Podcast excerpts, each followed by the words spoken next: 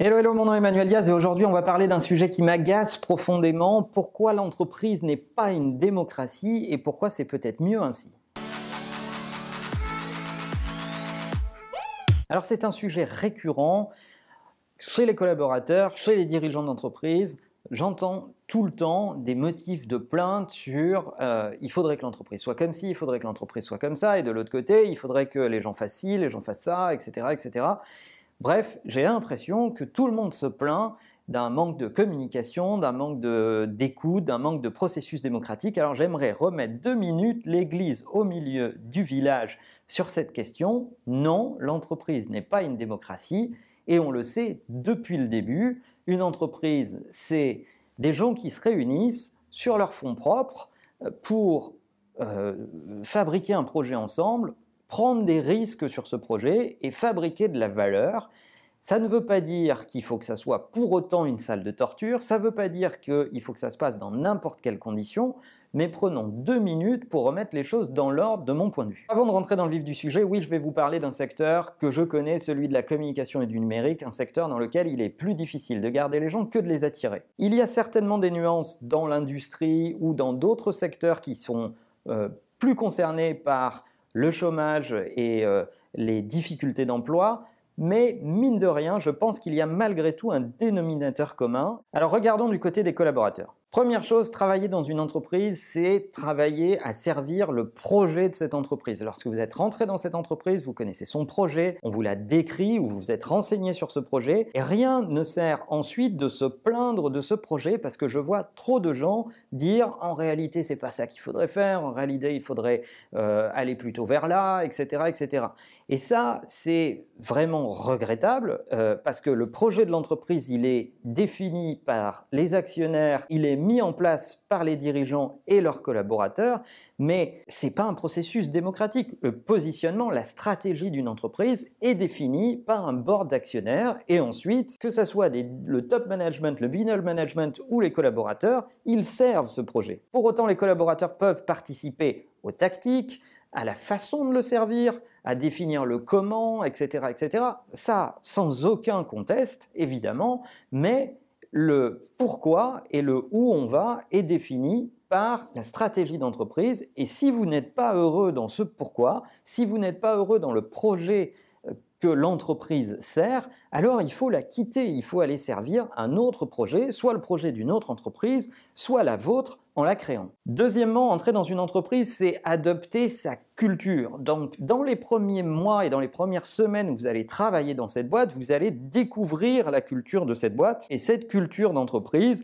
elle défend des valeurs, elle défend une façon de travailler, elle défend des relations entre les gens, des habitudes, bref, tout un tas de choses. Et ces éléments de culture, vous devez être à l'aise Ne pensez pas une seule seconde que vous allez avoir raison contre tous voir des nouvelles personnes arriver, vouloir mener la révolution et changer la globalité de l'entreprise qui existe peut-être depuis des années, c'est totalement idyllique et c'est une machine à fabriquer de la déception. Donc évaluez cette culture, sentez-vous à l'aise avec cette culture ou alors changez de boîte. Enfin, le troisième élément, c'est qu'une entreprise, c'est un écosystème, un écosystème de progrès dans lequel vous allez évaluer également si cette boîte vous fait progresser dans vos responsabilités, vous fait progresser dans vos connaissances et vous fait progresser dans ses relations financières. Est-ce qu'elle vous paye plus parce que vous avez progressé, vous avez pris de la valeur dans cette boîte? Et cet écosystème, vous devez l'évaluer.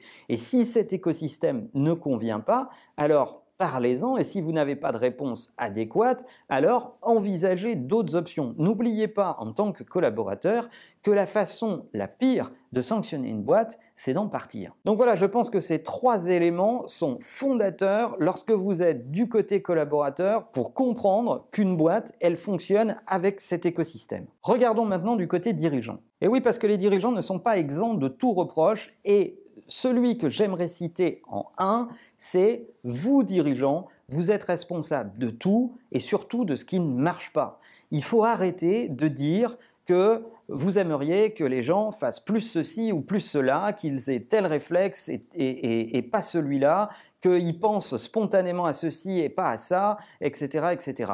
Vous êtes responsable de tout. C'est votre job. C'est votre job de prendre des responsabilités. C'est votre job d'assumer ce que font vos équipes, que ça soit bon ou que ça soit moins bon. C'est votre fonction principale que d'être un leader. Donc, d'avoir donc des followers, des gens qui vous, qui vous croient, des gens qui vont euh, voir en vous euh, un moteur, une envie de servir ce projet, des gens qui vont avoir envie de vous suivre.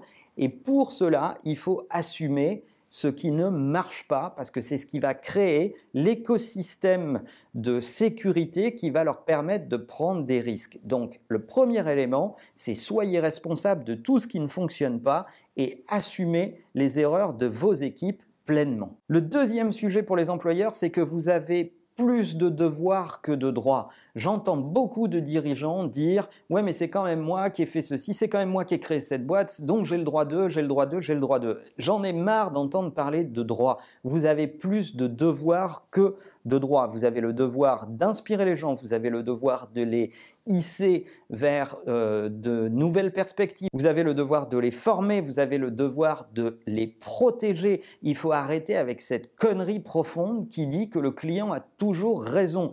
C'est une connerie profonde, vous faites du mal à votre entreprise et à vos collaborateurs en disant cela. Les clients n'ont pas toujours raison, les clients des fois se comportent mal et vous devez être présent pour les remettre à leur place, voire vous séparer de clients qui font du mal à vos équipes, parce que vos équipes, ce sont des gens avec qui vous, avez, vous allez travailler sur le long terme, sur lesquels vous avez investi. Vous ne pouvez pas, pour un client, laisser tout gâcher. Donc vous avez plus de devoirs que de droits. Et enfin, le troisième sujet qui est une évidence et à laquelle on ne pense jamais, c'est que quand on dirige une boîte, on est un numéro 4 et on sera éternellement un numéro 4 parce qu'on passera après ses clients, ses collaborateurs et ses actionnaires. Et donc il faut se dégonfler un peu le melon, revenir un peu sur Terre et se dire que dans cet écosystème, oui, vous dirigeants, vous êtes un numéro 4. Et c'est votre job que de veiller à ce que l'équation entre vos clients et votre marché, vos collaborateurs et vos actionnaires,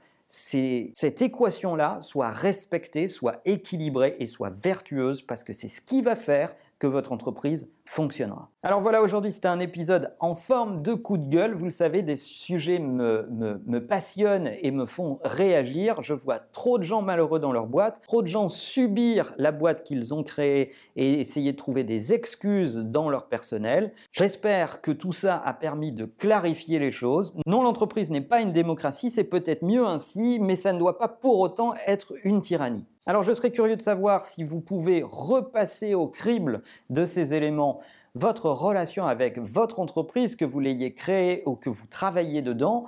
Vos feedbacks seraient hyper intéressants. Si vous pensez que cet épisode peut intéresser quelqu'un, n'oubliez pas de le liker, de le partager ou de le taguer dans les commentaires. Et en attendant, la meilleure façon de marcher, vous le savez, c'est de vous abonner. À bientôt.